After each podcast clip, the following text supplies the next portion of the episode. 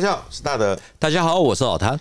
我们在二八前夕啊，老谭连续做了两集有关抗战胜利之后，第七十军和六十二军来台接收，先后带走了台籍兵到大陆去参与国共内战的故事。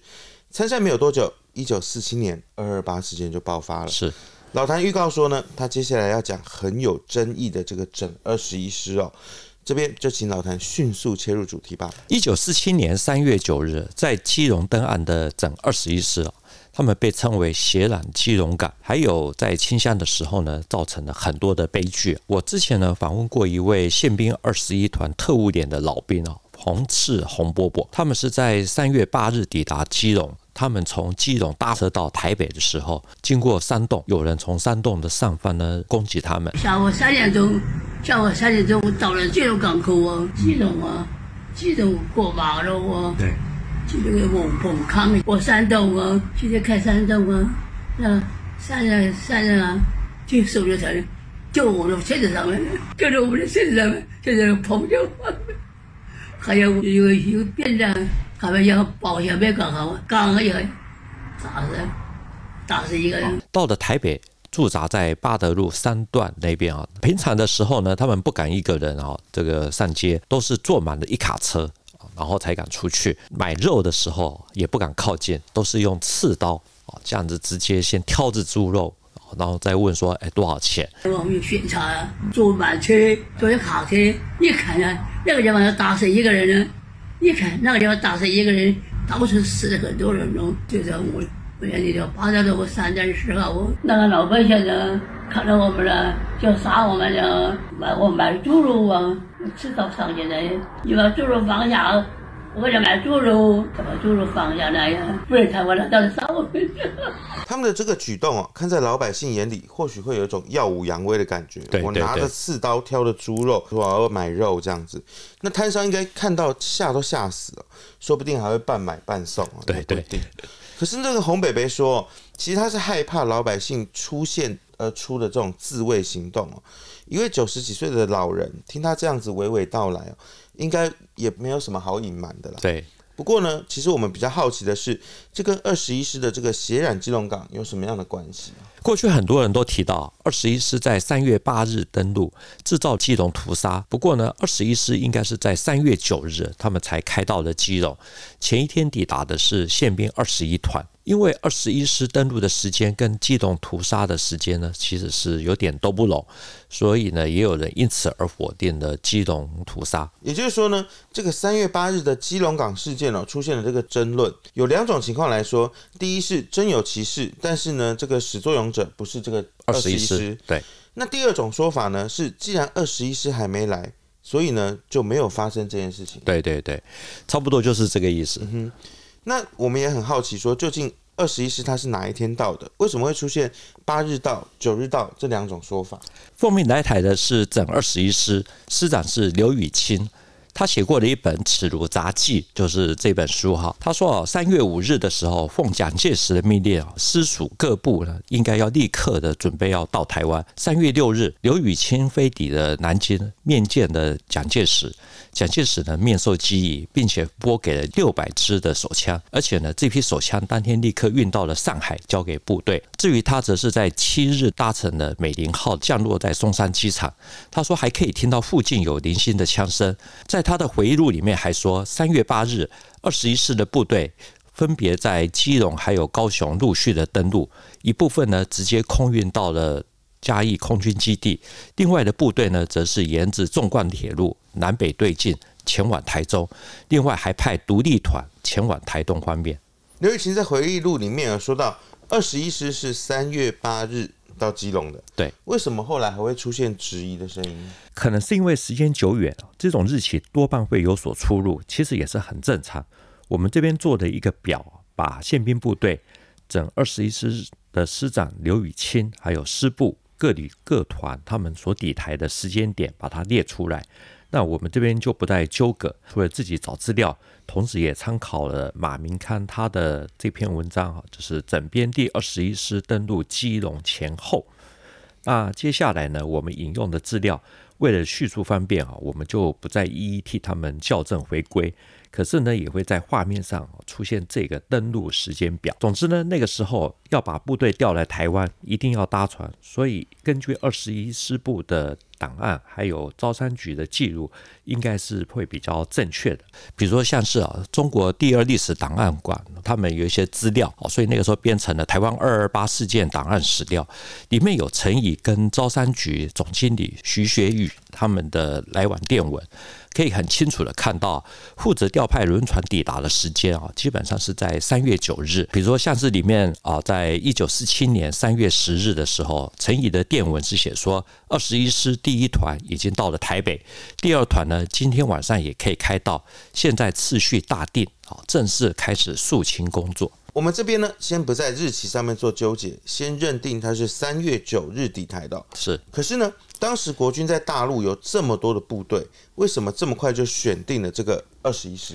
主要是二十一师那个时候部署在长江下游。一九四六年七月的时候，苏中战役爆发，抽调了一部分到了江北啊去做支援。那总之呢，这支部队是属于川军，不是什么主力部队啊。可是呢，还有一定的战斗力，可以就近抽调到台湾啊，比较不会影响到那个时候已经在开打的国共内战。还有一个很重要的因素是，六十二军跟七十军相继调往大陆之后呢。国民政府那个时候本来就是计划要调派二十一师，可是陈仪认为说台湾的兵力足够，所以没有把二十一师给调来。也就是说呢，本来其实是有计划调整二十一师到台湾驻防的吗？对对，一般来说，整二十一师是在二二八之后调来的。这样子说对，可是呢也不对。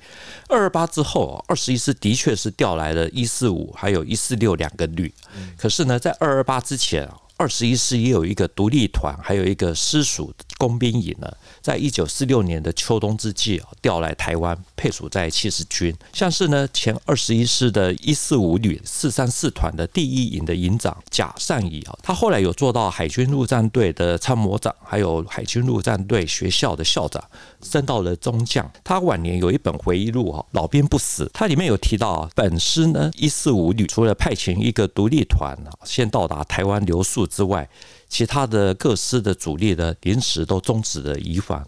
果然，这个整二十一师有浓浓的川军的血统的那种感觉哦。你看，我们这个老兵不死的这个作者，这个这位将军哦，他在这个书封后面还写说：“马个八子是我毕生的警语哦。”是非常有川军的这种味道。对对对，嗯、所以呢，二二八发生之后呢，国民政府立刻调川军哦，这个二十一师到台湾。那个时候呢，二十一师。一四五旅呢，在苏北；一四六旅是在上海吴淞这一带，所以一四五旅呢，从连云港出发，一四六旅从上海起航。一四六旅是在三月九日到十二日陆续全部到齐，一四五旅是在三月十九日才抵达基隆。不过呢，很奇怪啊，不知道为什么二十一师那个时候也有一些将领啊，或者说是营长啊等等，他们的回忆录。哦，会把时间往前大挪移。二十一师一四五旅四三四团第一营的营长贾善仪，他说他们的部队是在三月六日从连云港出发，三月九日清晨七点呢，在基隆港码头泊靠登陆。师部的参谋徐少校已经在码头等候。见了面，立刻交给他刘雨清，就是师长的书面命令，要他们这个营立刻搭乘火车，急驶台中，向师部作战参谋邱少校报道。他提到到达基隆的时间点啊，其实是以他们实际的抵达日期呢，大概提早了十天，啊，是比较罕见的。如果从师长到营长都把时间挪移了，难怪呢，也会有人把这个血染基隆港当做是二十一师啊。这变得有点像是对号入座了。虽然呢有这么大的误差，但我们还是很好奇的，就是师部参谋已经在码头上等候了，到底要交付什么样的命令？基隆军港呢，我们知道他们的西岸码头呢，其实距离火车站其实很近。贾善仪说啊，他立刻率部啊徒步通过了市街，街上的行人好，他看到的是已经蛮多的。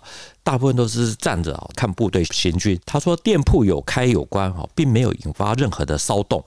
部队到了基隆火车站列车已经停靠在月台啊，生火待发。因为这个是军事需要，所以都是过站不停。所有的民用列车呢，通通都避让。贾善仪还说啊，他平常对台湾的情况啊知道的很少，所以在火车上面他恶补了对台湾的知识啊，向同车的师部作战参谋请益。而师部参谋对他说：“啊，这个是台共谢雪红他所策划的。一到了台中，他们立刻出了车站以后，立刻搭乘十轮大卡车赶往埔里，并且分派兵力呢前往雾社这一带，准备要去拿谢雪红。”贾善仪中将，也就是时任二十一师四三四团第一营的营长，他说抵达时间是三月九日，实际上呢是十九日。师部参谋呢都已经在码头上面等候了，代表啊，基隆港当时应该是比较有恢复秩序了吗？又或者是说，三月八日整二十一师血洗基隆港的这个事件呢，又是哪里来的说法？这方面的说法，两岸都有。台湾这方面的其实还蛮多的，比如说像是有一本是杨义洲所写的《二二八民变》啊，这是很早年出版的书，里面就提到说，国军在基隆还有台北的无差别屠杀。他说这是在二二八发生不久之后，花了一个月的时间啊，跑遍了全岛，从三教九流到处听来的，再从这些人的说法里面挑了一些可信度最高的。那很有意思的是啊，这本书里面提到，二十一师是在三月八日的时候抵达基隆。里面说呢，登陆的士兵对着码头的工人还有苦力啊，在没有任何的警告情况之下，突然间用机枪扫射，顿时有数十数百人应声倒下。然后呢，数百人被认为是暴徒的人们啊，断气的、没有断气的，他们的足踝啊，通通都被铁丝啊给贯穿，然后扔到了基隆港。这个文章我其实没有看过，但他这个描述啊，让我听得都 整个倒吸一口气。我们今天没有带来啊，但是有带这本《基隆渔港二二八》有关的描述哈，在这本书里面其实提到的更多。那里面还提到了一些大难不死的亲历者，比如像是有一位死里逃生的林木起，他说他跟其他八个人，他们被铁丝贯穿手脚，并且拖到了基隆港枪决。那他因为是绑在九个人这一串里面的最后最边缘的一位，开枪的时候没有击中他，所以落入了机动杆之后呢，他挣脱了铁丝。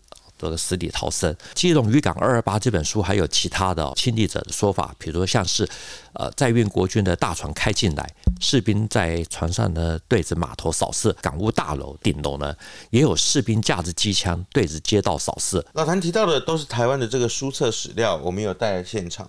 可是老谭刚刚说大陆其实也有类似的说法，为什么？难道有人在那边见过吗？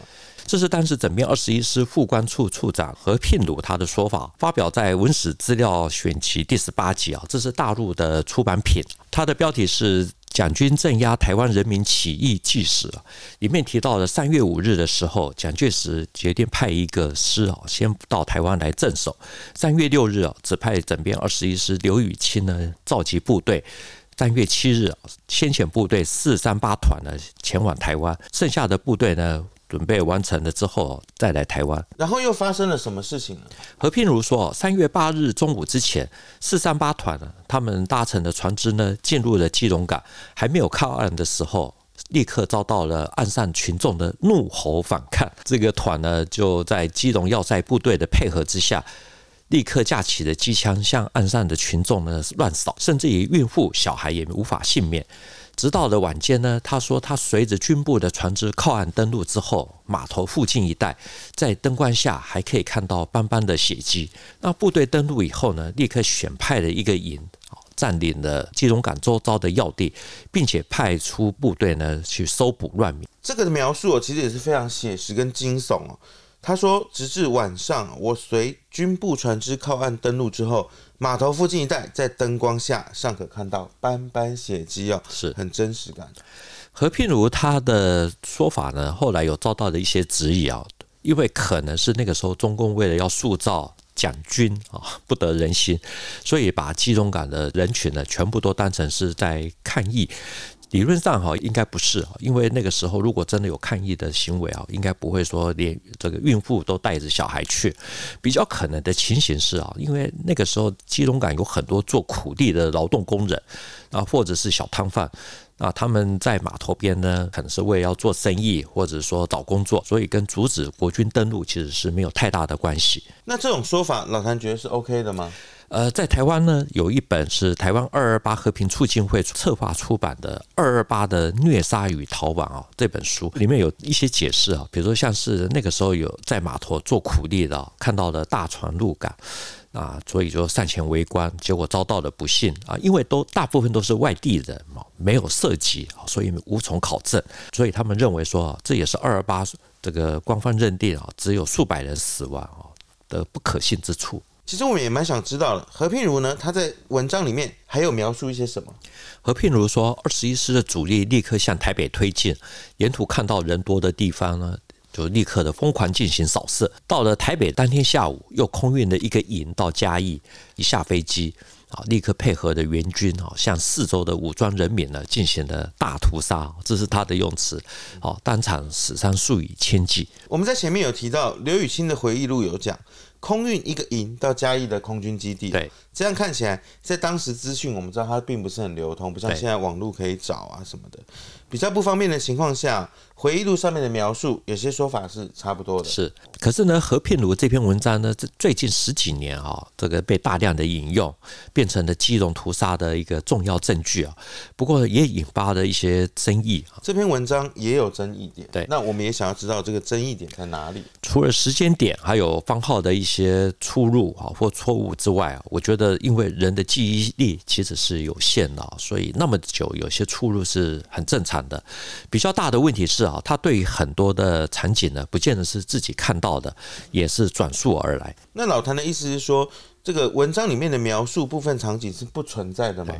我觉得这些场景应该是有发生，只是不见得是出现在二十一师的身上。最主要是啊。在三月八日，宪兵二十一团登陆前不久，基隆曾经发生的武装群众想要试图攻打基隆要塞。根据基隆要塞司令史洪熙他日后的报告提到，同一天呢，宪兵二十一团有一个营也抵达了基隆啊，其中一个连拨给了基隆要塞，所以这个要塞的防务更加的巩固。等于在三月八日的下午两点，基隆要塞被攻击，接着呢，宪兵二十一团到了，也就是红北北的那个团到了。对对对，还有宪兵第四团到了，拨了一个连协助基隆要塞他们来防守。其他的呢，就是坐车去往台北前进哦。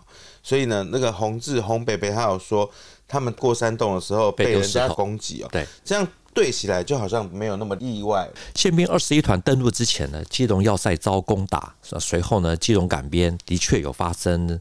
呃，机枪扫射，那一些码头苦力啊，或摊山死伤。随后二十一师后来他们登陆的部队也有出现滥射的行为。那因为他们人数更多，刚好也都是二十一，所以最后啊，就大家一讲到的基隆港的这种血洗事件的时候，好，全部都变成是二十一师。所以呢，老谭会这么说呢，也是认为哦，基隆港的确是有相关的一些情势。发生，基本上我个人是相信的，因为呃，对于军事行动之列的议题呢，呃，我觉得还是要从军队的可能的行为啊角度来看，哦，会比较准确。这个我们乱说也不好。可是呢，我这边要引用一篇文章啊。他是整二十一师一四五旅的旅长岳新民，他是四川人，他写过了一篇有关台湾二二八事件的回忆啊，其实就收录在这本书啊，这是他的子女后来编的。岳新民他说他比较晚到台湾，到的时候呢，四三六团的团长还告诉他，战斗规模都很小，动乱很快就平定。然后他从基隆登陆的时候。搭乘吉普车到台北市的途中，他说亲眼看见台湾人在军车经过的时候，都举起了双手，不敢正视，面部有惊惧的表情。我们看到这本书啊，它其实是用这个《满江红》的这个“三十功名尘与土，八千里路云和月”为题啊。是，那它其实内容还有描述到的是。刚刚有老谭有提到说，老百姓面部存有惊惧的表情哦，这惊惧是指的是这个惊吓、惊恐哦，所以其实描述的是很写实。对。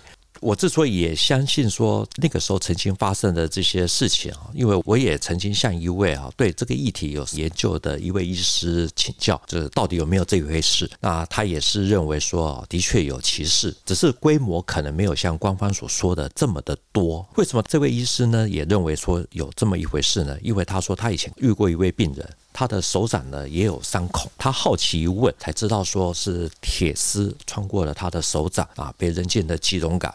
大难不死的亲历者。在抗战胜利之后，国府呢先后调派了这个七十军和六十二军到台湾了，然后呢调往大陆参与国共内战。等到二二八事件爆发的时候，火速的派了这个整二十一师。还有加上提前一天到的宪兵第二十一团，因为二十一师啊，这个人数其实蛮多的，等于几乎背负上了这个所有的原罪啊。有做的没做的，全部都算他们。是老谭怎么看这一段？我们前一集呢说六十二军他们是从越南调过来的，军长樊涛呢还要林伟筹的一五一师秘密移交日军的武器给胡志明的越盟。那那个时候呢，国民政府其实也有调派其他的部队，比如说像是很有名的滇军第六十军，好去越南接收。台湾的兵工署署长列隐，他也曾经去过越南。就是河内接收。他的回忆录啊，《造化游戏四十年》啊，提到了这段故事啊，我觉得其实可以作为二二八的一个参考。他说，越南人跟法国人有宿仇，跟日本人有心恨，所以整个社会呢，那个时候弥漫的暴力之气，星星之火可以燎原。有一天呢，街头发生偶发的小冲突，有好几个法国人被打死了，啊，凶手当然都不见了。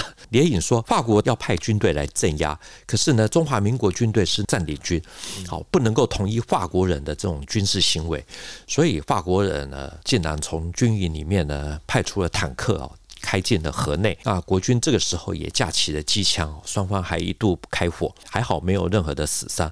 最后呢，华军经过了谈判哦，就才退走了。细思极恐哦，我似乎听懂这个里面有一些概念是什么。这么看哦，战乱之后的这个社会充斥的是仇恨跟混乱，非常的不协调。对，其实我一直觉得那个年代有特殊的氛围啊，不是我们这种身历其境的很难想象或能够完全的体会。那这种特殊的氛围呢，其实不止在台湾啊，其实也包括在越南或者那个时候的中国大陆啊，其实都有类似的。所以，像二二八呢，陈以他当然要负最大的责任。可是整个社会啊，也有很多不是他能够掌控的。比如说，像是二二八发生之前啊，大陆发生了非常著名的沈崇事件哦，已经蠢蠢欲动的台湾呢，这个时候也因为沈崇事件啊，也出现了学生的反美示威。比如说，像是曾经担任过中共台北市工委委员的吴克泰。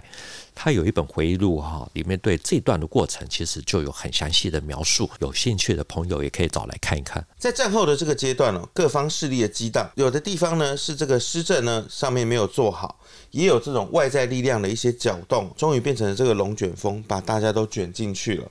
对。不过呢，我们在这边其实也有一个问题想问老谭。我们在做七十军那一集的时候，有网友说呢，好像是在帮他们洗白哦。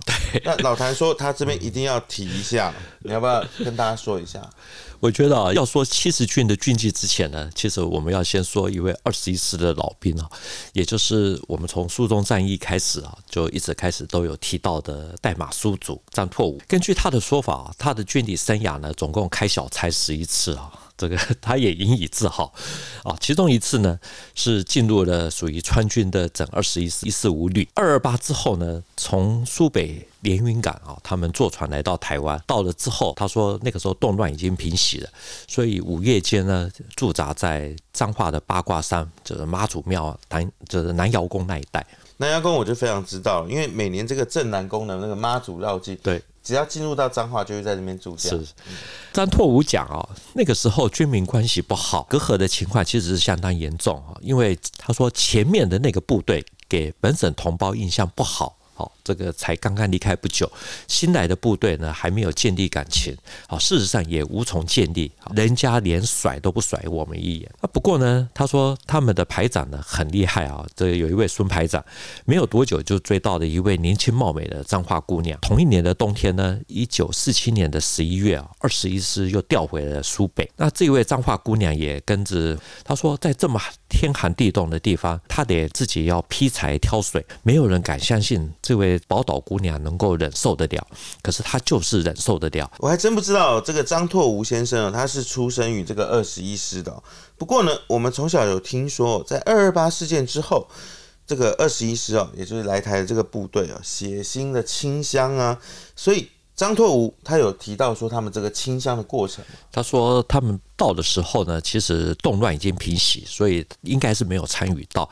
张拓武还有说，就是非常明确的写在他这个代码书组里面，还有说前面军纪太差，这个是指六十二军还是七十军？主要还是指七十军。阿扁时代呢，曾经出任过国防部副部长的林宗斌啊，林教授，他的父亲林文魁啊，原本是北平清华的学生啊，因为基于爱国心，所以加入空军，好是戴笠的爱将。后来他还担任过陈纳德将军的秘书。抗战胜利以后呢，他在九月啊受命来台湾，就是接收北台湾地区啊日军的飞行装备等等，率先率领空军部队啊飞越台海啊，这个来台湾接收，可以说是最早。那也是那个时候台北军区空军总司令。在二二八之前呢，因为他对陈仪不满啊，那当然有很多的因素啊，还直接上书给蒋介石，要求撤放陈仪啊，以平民愤。哦，这个我们完全没有听说过，就非常的这个劲爆，有胆胆识跟对。林仲斌后来有把他父亲的这一份文稿呢刊登在《台湾史料研究》这本期刊，那里面对于当时驻台军队的。种种的离谱行为啊，这这个林文魁有做的一些的说明，比如说他提到军纪啊，那个时候已经无法维持。好，在元旦的这个一天之内，陆军殴打宪兵啊，在台北市就有三起之多，花莲市也有一起，总共四起。那陆军之所以会发生这种事情，是因为物价高涨啊。这个没办法维生，所以不时呢利用夜间呢外出抢劫，甚至于性侵，所以引发了宪兵干涉。这里所提到的部队呢，基本上都是指七十军。那同一份报告也有提到六十二军，比如像是林伟筹的一五一师啊，他们在凤山屏东，哦，民众还会送米啊送菜，军民关系就还不错。林文魁还向蒋介石直言，陆军的军纪呢已经败坏到了极点。导致台湾人每天晚上呢都在这四处等候，准备要杀害陆军，还有直属于陈仪的文武官员，台湾长官公署秘书长葛敬恩，还有陈仪的官邸，都曾经在半夜呢遭到了枪击警告。我们当过兵的都知道，就看到那个戴钢盔的，我们就要跑。陆军去殴打宪兵哦，这真的是乱了套哦，就很难想象。对，我们在前两集有提到七十军的老兵哈林金武啊，他有一本回忆录是。烽火碎片里面也有提到，他说他们的团长啊回去的时候是全家包一架飞机回去，所以呢，我们大概可以清楚的了解，就是那个时候对国民政府的接收，不管是在台湾还是说之前的沦陷区，其实都有类似的这种所谓接收的情形。不过呢，林文魁他的这份报告还特别点名了陈仪的特务团更加的严重，因为这个团的官兵呢追随陈仪多年啊，所以在台北市啊无恶不作。战后的国际不安呢，尤其是在一九四六年、一九四七年的越南、中国大陆，一个事件呢，往往引发了这个抗议啊、动荡。在台湾呢，同样是如此哦。当时呢，我们知道市面上的抢购白米物资非常的困乏，在台湾的这个各派系呢，又权力的斗争，对，加上呢，军队是没有办法好好生活的，军纪呢就逐渐失控，全部堆积起来，或许哦，就会变成是二二八生成的一个导火线之一哦。不过呢，我们也常提到说，如果用爱是可以化解一切的，是，所以才会有这个二十一师这个老兵张拓吾说的，他们有个孙排长很厉害的。他没有多久呢，就追到一位这个貌美的这个彰化姑娘，带回去苏北如皋。在矛盾这么激烈的情况下，出现这个军爱民的一些情况。是，那我们今天的节目呢，就到这边。谭兵读新闻历史汇流处，军事是故事的主战场，只取一瓢饮，结合军事历史跟人文的节目，除了在 YouTube 上面可以给我们观看，在底下跟我们留言交流之外。